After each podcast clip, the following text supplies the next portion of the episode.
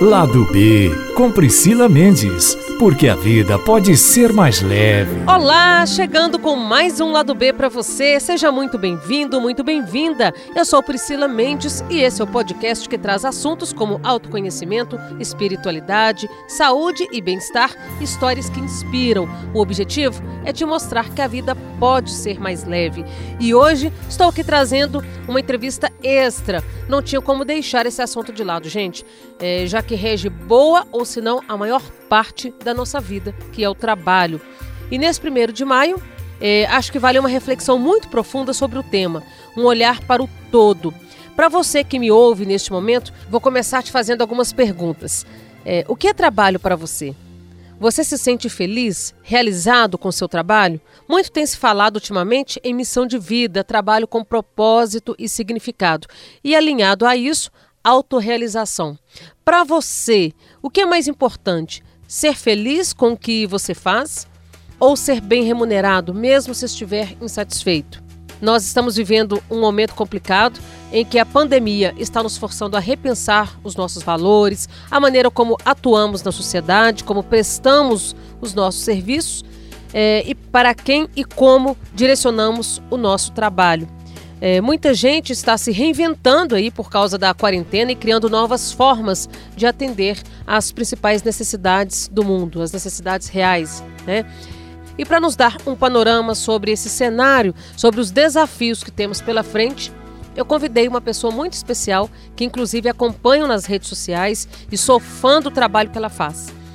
Lela Sá, mentora e coach para transição de carreira, vem ajudando centenas de mulheres a encontrarem mais satisfação por meio do trabalho. Ela que também é idealizadora do programa Travessia. Seja muito bem-vinda, Lela. Oi, Priscila, um prazer estar aqui com você. Eu realmente amo falar a respeito desse tema e é algo que eu vejo que é mais do que necessário a gente se debruçar para conseguir entender a importância do nosso trabalho e usar o nosso tempo de vida para gerar mais vida. Lela, a sociedade vem sofrendo constantes transformações ao longo dos anos e com ela é, o modelo e as relações de trabalho. Hoje é, nós estamos numa era digital que traz muitos desafios para os profissionais. Pessoas aí sendo substituídas por máquinas, robôs e algumas profissões, cargos até sendo extintos, né? É, como que você vê essa situação? Gente, eu acho maravilhoso isso acontecer, apesar das pessoas estarem perdendo empregos. Agora, durante a pandemia, eu tô vendo muitas amigas querendo comprar os robôs que fazem limpeza, tira pó, para conseguir otimizar o nosso tempo. E isso, de uma certa forma, substitui o tempo de alguém, o trabalho de alguém. Só que esse trabalho, se pode ser feito por uma máquina, eu acredito que o ser humano pode fazer arte. É, e eu acredito que o nosso trabalho, quando ele ocupa um lugar de servir e de forma autêntica, ele é arte. Ele não é mecânico. Ele está ligado a algo para além de um fazer sem consciência. A arte tem a ver com a espontaneidade, a presença, e o sagrado, de uma certa forma. Então é estranho eu falar sobre o trabalho e trazer o sagrado, divino, o invisível, o, a espiritualidade. Mas eu acredito que é importante a gente ocupar o nosso devido lugar. E se uma máquina consegue substituir o nosso fazer, que bom! Ela veio para nos dizer que a gente pode nos colocar no nosso devido lugar. Claro que tem um, um monte de políticas públicas que a gente precisa olhar quando a gente observa a relação é, do todo e a igualdade, a desigualdade social, porque a gente precisa saber como que essas pessoas, principalmente as menos instruídas, com menos privilégios, é, vão ter a oportunidade de se colocar no seu lugar de arte, ao invés de fazer as coisas mecânicas que podem e estão sendo substituídas por máquinas. Como dar a oportunidade para elas ocuparem os seus devidos lugares? Né? Então, coletivamente, eu acho que a gente tem muito ainda para evoluir, mas quem tem o privilégio de ocupar o seu devido lugar por não precisar é, fazer dinheiro hoje para comer hoje, a gente tem uma responsabilidade a partir do lugar do privilégio que a gente está, que é também entender como contribuir para que o todo, ou seja, o coletivo se transforme. É, Lela, apesar da era tecnológica, historicamente, desde os primórdios, é, as atividades laborais foram marcadas aí pela cooperação. É, traçando um paralelo sobre o momento atual da pandemia, você acredita que essa virtude humana terá mais impacto na forma de se pensar o trabalho? Com certeza a cooperação é importante agora. E eu compreendo que o, o ser humano ele é constituído por é, duas qualidades importantes ou forças que é, todos nós temos e não são boas nem ruins, mas são necessárias o nosso lado egoísta e o nosso lado altruísta. O nosso lado egoísta, ele é importante e o ego, ele nos permite viver. Se a gente não tivesse ego, a gente não teria medo e sem medo a gente poderia morrer. E, né, atravessar a rua, por exemplo, seria um, uma coisa muito difícil porque a gente não teria medo e poderia ser atropelado. É, então, o egoísmo e o altruísmo são necessários. O egoísmo para respeitar o que a gente precisa de, de ter como indivíduo e de ser, é, e o altruísmo para a gente poder olhar para o outro, cuidar do outro e estar disponível para o que o outro precisa. E aí é que eu vejo que entra a cooperação. Não dá para a gente é, ser totalmente altruísta, ou seja, olhar apenas para o outro sem cuidar do que nós precisamos como indivíduo. E também não dá para gente ser egoísta a tal ponto de olhar pra, só para o nosso próprio umbigo e não levar em consideração o que o outro precisa. Então, enquanto humanidade, eu estou vendo que essa pandemia ela traz a oportunidade de um amadurecimento do ser humano, e compreender que sozinhos, olhando para o nosso próprio bem-estar, a gente não vai chegar em lugar nenhum. Chegamos num momento extremamente necessário e urgente de entender que estamos interligados e interdependentes, precisamos agir para cuidar do todo e servir o todo com o nosso tempo. Não dá mais para ter o lucro acima de tudo e para o meu bem seja a qualquer custo. É, Lela, é, nós temos visto também muitas pessoas, em decorrência desse isolamento social, reformulando é, as suas formas de trabalho. Pessoas aí descobrindo novas formas de oferecer é, seus serviços, produtos né, e buscando até novos nichos no mercado. Você acredita que a crise de fato acaba sendo uma oportunidade?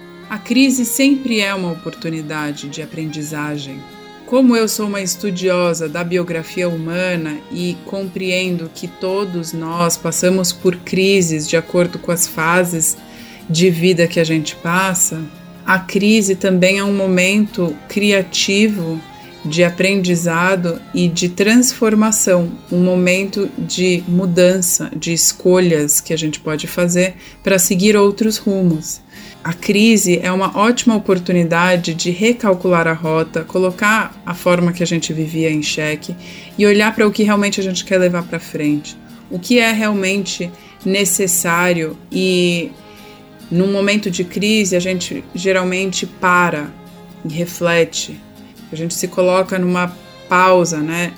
E, e, e entenda essa pausa como algo ainda em movimento, né? Um, não dá para a gente descer, falar para vida, quero descer e depois eu volto.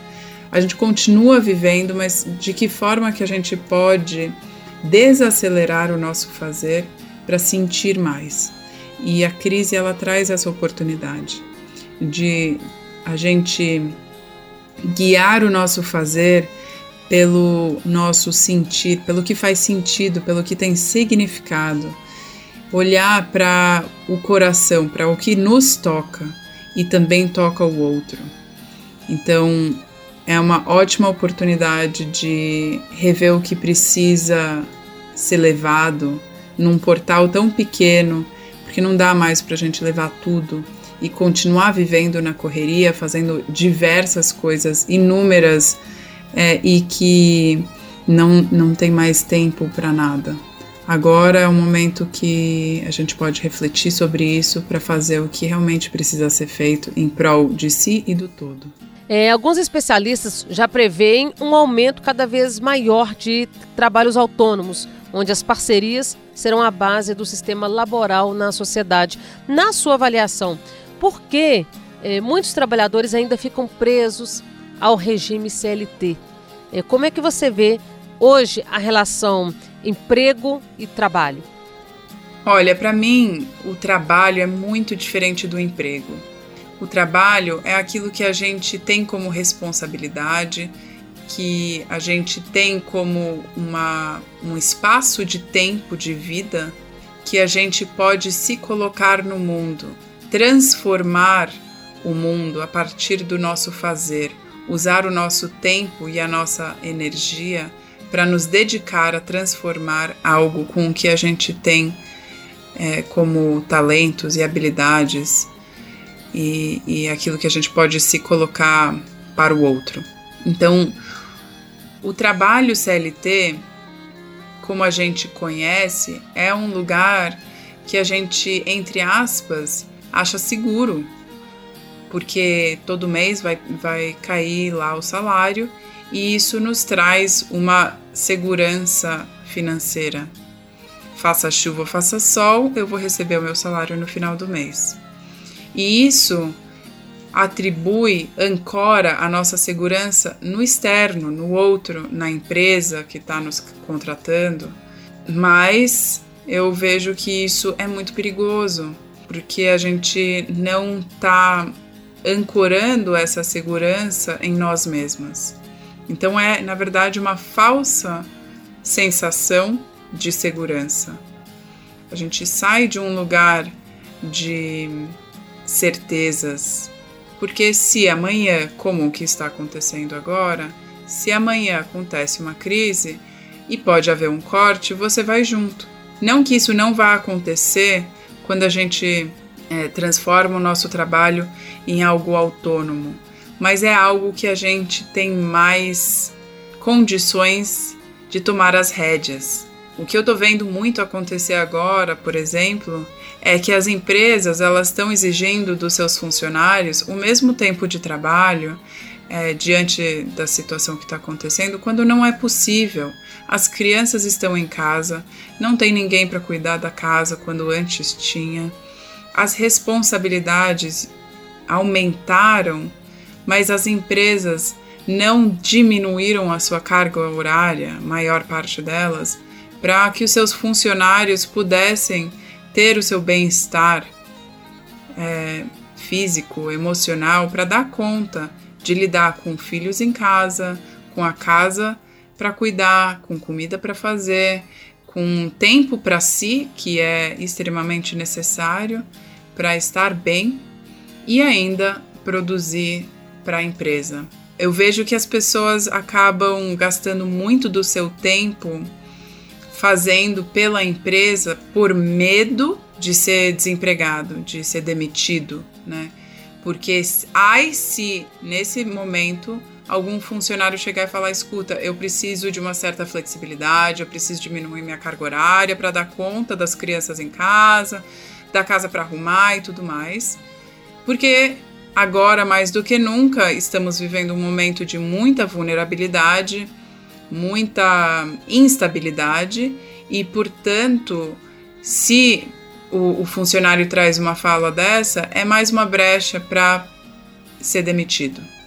Então, o medo paira no ar e o CLT, infelizmente, é, coloca a segurança fora. Né? Então, quanto mais a gente tem a possibilidade de pulverizar as nossas fontes de renda, conseguir nos posicionar enquanto indivíduo, enquanto uh, pessoa que preza por criar uma realidade mais XPTO, que aí é de acordo com a visão de cada um, mais fácil fica da gente querer estar perto de pessoas que vislumbram criar o mesmo futuro que nós e, portanto, é, se juntar para que ela possa acontecer a partir do trabalho. Então, na minha visão de mundo, o futuro vai ser, sim, mais de pessoas, menos de organizações e de pequenas zonas de aglomerações de pessoas de, é, ancoradas e, e ligadas pelo que elas têm em comum quando eu falo de propósito. Então, vamos se juntar aqui para ajudar a resolver é, o problema de desigualdade social através da é, alimentação, por exemplo? Como que a gente pode fazer isso? E aí, quem tem as habilidades de cada é, necessárias de acordo com isso é quem vão se juntar para resolver essa questão. Então, na minha visão, o, o, futuro do trabalho está cada vez mais ligado a ancorar projetos, negócios, iniciativas, causas que você quer cuidar e que a troca do dar e receber vai acontecer de acordo com o que você tem disponível de recursos, é, colocando aí recursos como coisas diversas, né? Desde o seu tempo, o seu dinheiro, as tuas habilidades, é, as, os equipamentos que você tem, enfim. É, eu vejo um mundo com multimoedas e formas diferentes de atuar que sejam mais diversas, complexas e dessa forma a gente se torna mais resiliente, o que o CLT não faz. É, Lela, você é idealizadora do programa Travessia, que eu já mencionei aqui logo no, né, na abertura do nosso podcast, é, que vem ajudando aí inúmeras pessoas a desenvolverem um trabalho com propósito, com um foco que vai além desse sistema mecânico automático. É, como podemos definir então esse trabalho com propósito, com significado? Um trabalho com propósito e significado para mim é um trabalho que traz a oportunidade de viver uma vida com mais vitalidade, gerando mais vida e dando suporte à vida. Ou seja, é, usando o nosso tempo de vida, que é o único recurso escasso que existe, para resolver problemas reais. E problemas reais são aqueles que cada um tem na sua vida, e portanto, um trabalho com significado precisa primeiro fazer sentido para você, né, internamente, dentro de você, que problema que você está resolvendo, e ter significado para o mundo, ou seja, aquele que vai uh, ter algum impacto positivo para o outro. E quando eu falo mundo, é para as pessoas à sua volta. Não é um, um trabalho que vai resolver o problema da humanidade, mas sim um trabalho com significado é cuidar de um problema, resolver um problema, cuidar de uma causa uh, que seja grandiosa, que seja importante e que tenha impacto na sua roda e ter a oportunidade de realizar sonhos. Agora, você também traz um olhar diferenciado do desenvolvimento humano e a conexão com o trabalho a partir da antroposofia. É, o que, que a gente pode concluir dessa correlação, Lela? A antroposofia ela foi criada pelo Rudolf Steiner, um filósofo austríaco que ele traz na, na, no nome antroposofia significa ciência do estudo da sabedoria do homem ou ciência espiritual, onde ele tem a belíssima capacidade de trazer em arquétipos ou modelos coisas comum, comuns que existem entre nós seres humanos. Então, ele traz diversas formas da gente enxergar o que é que todos nós temos para que a gente possa perceber o que, o que é nosso como indivíduo, como individualidade. E, e a antroposofia ela traz uma visão de mundo em relação a isso, né?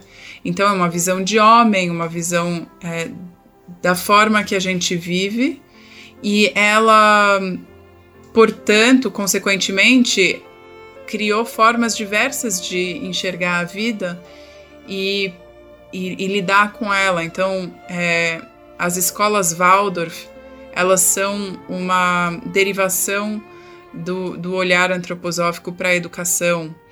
A agricultura biodinâmica é uma forma de plantar alimento é, de acordo com a, a antroposofia. A, as farmácias Veleda, elas são pautadas nos princípios da medicina antroposófica, que tem um princípio parecido com a, com a homeopatia, mas segue uma outra linha por completo.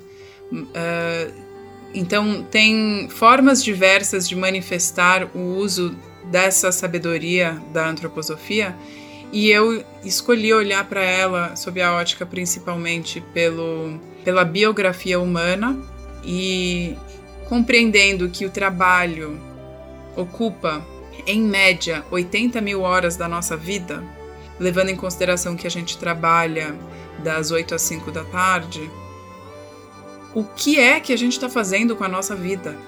Onde a gente está usando o nosso tempo? Para chegar no final da vida e falar o quê? O que, que você fez com a sua vida além de pagar conta? Qual é a diferença que você está fazendo? Que legado que você está deixando?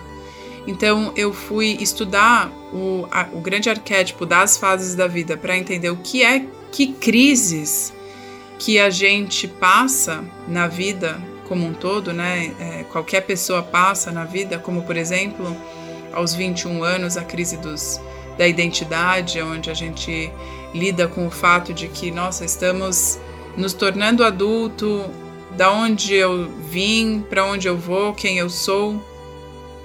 E ou aos 28 anos com a crise dos talentos, de nossa, eu já vim, venho trabalhando faz alguns anos, mas no que eu realmente sou boa, o que, que eu sei fazer, onde eu quero me aprofundar. Enfim, é, diversos momentos a gente passa por crises na vida. Então, não tem como a gente olhar para o trabalho se a gente não olha para a vida. E é por isso que eu decidi pautar os meus estudos a partir de um olhar antroposófico para me aprofundar no que nós todos temos em comum, olhando para essa visão de homem. Uma outra questão aqui que eu acho que é importante a gente trazer à tona é sobre a Agenda 2030 da ONU, né, que traz aí 17 objetivos para o desenvolvimento sustentável. É, dentre eles, assegurar uma vida saudável e promover o bem-estar para todos, em todas as idades, é, alcançar a igualdade de gênero e empoderar todas as mulheres e meninas, promover o crescimento econômico, inclusivo e sustentável, emprego pleno e produtivo e trabalho decente para todos. Bom, isso é só alguns dos objetivos, né, gente? É... E são objetivos, muitos aqui eu vejo que é, requerem muito investimento. Agora, Lela, você acredita que as empresas, é, os colaboradores e até os trabalhadores autônomos já avançaram nesse caminho ou ainda é, são metas muito distantes da realidade brasileira? A Agenda 2030 da ONU traz 17 Objetivos para o Desenvolvimento Sustentável. Dentre eles, assegurar uma vida saudável e promover o bem-estar para todos, em todas as idades, alcançar a igualdade de gênero e empoderar todas as mulheres e meninas. Promover o crescimento econômico inclusivo e sustentável, emprego pleno e produtivo e trabalho decente para todos. Você acredita que as empresas, colaboradores e trabalhadores autônomos já avançaram nesse caminho ou ainda são metas muito distantes da realidade brasileira? Olha, tem mundos e mundos do Brasil, né? E muitas realidades diferentes do brasileiro. Se a gente olhar na, na totalidade da realidade brasileira, eu acho que a gente está muito longe ainda de chegar nessa, nesses objetivos da ONU. Então, sim, eu acho que a gente precisa olhar para isso de perto e, e compreender como o nosso trabalho está diretamente transformando localmente a nossa realidade, para poder viver esses objetivos na prática. É, é, muito comum também, Lela, a gente ver, a gente escutar aí, né, é, as pessoas comentando, vivem para trabalhar e não trabalham para viver, né, que é muito difícil, que o trabalho toma muito espaço da vida delas hoje, é muito difícil conciliar filhos, enfim, casa, trabalho. Na sua avaliação, é possível alinhar qualidade de vida e trabalho ou isso ainda é uma utopia para a maioria dos trabalhadores brasileiros? Alinhar qualidade de vida e trabalho são coisas que dependem de nós individualmente e também do contexto que a gente está. Para a maior parte dos trabalhadores brasileiros, isso ainda é algo distante, infelizmente. Eu entendo que o meu trabalho ele serve principalmente a quem já consegue colocar comida na mesa, para poder olhar para a qualidade de vida e autorrealização e senso de propósito. Se a gente não consegue sanar as nossas necessidades básicas, fica muito difícil de pensar em algo além. Se a gente não tem casa para morar, comida para comer, uma cama para dormir, a gente tem que começar daí. E é por isso que eu acho que a elite e quem tem privilégio tem um, uma responsabilidade ainda maior de olhar para como dar qualidade de vida e oportunidades de trabalho para quem não tem a, a chance de olhar para isso, gerando trabalhos mais dignos, gerando mais igualdade de gênero, para que essa mudança também po possa acontecer diante de pessoas que já têm o privilégio de pensar sobre isso. E dessa forma poder oferecer trabalhos, empregos e oportunidades que já regem sobre esses princípios e esses valores. Não que isso não possa acontecer de baixo para cima, pensando economicamente, né? Mas é muito mais fácil olhar para isso se a gente já tem as nossas necessidades básicas supridas. Nossa, Lela, adorei, adorei o bate-papo. Muito obrigada é, pela entrevista. Espero que tenha clareado o caminho aí para muitas pessoas que estão nos escutando. Gratidão por nos trazer esse olhar tão profundo sobre o trabalho, sobre essa questão de trabalho com propósito, tá? É, foi muito legal e acho que tem muita gente aí na dúvida, sem saber para onde ir, que caminho seguir, ou até mesmo pensando numa transição aí de carreira, numa mudança de vida a partir de um novo trabalho. Então, quem sabe esse bate-papo tenha ajudado, tenha servido como luz para essas pessoas, não é mesmo? Bom, gente, eu vou encerrando o lado B e te convido a aproveitar esse momento para repensar o que você tem a oferecer com o seu trabalho, de forma a transformar uma realidade, seja a realidade de alguém, de uma comunidade, do país, por que não? Enfim, qual é o legado que você quer deixar por meio das suas habilidades, dos seus potenciais, é, por meio daquilo que você sabe fazer bem e daquilo que você tem de melhor para entregar? Eu volto na próxima semana. Um beijo no seu coração. Até lá. Itacast Aqui o papo continua.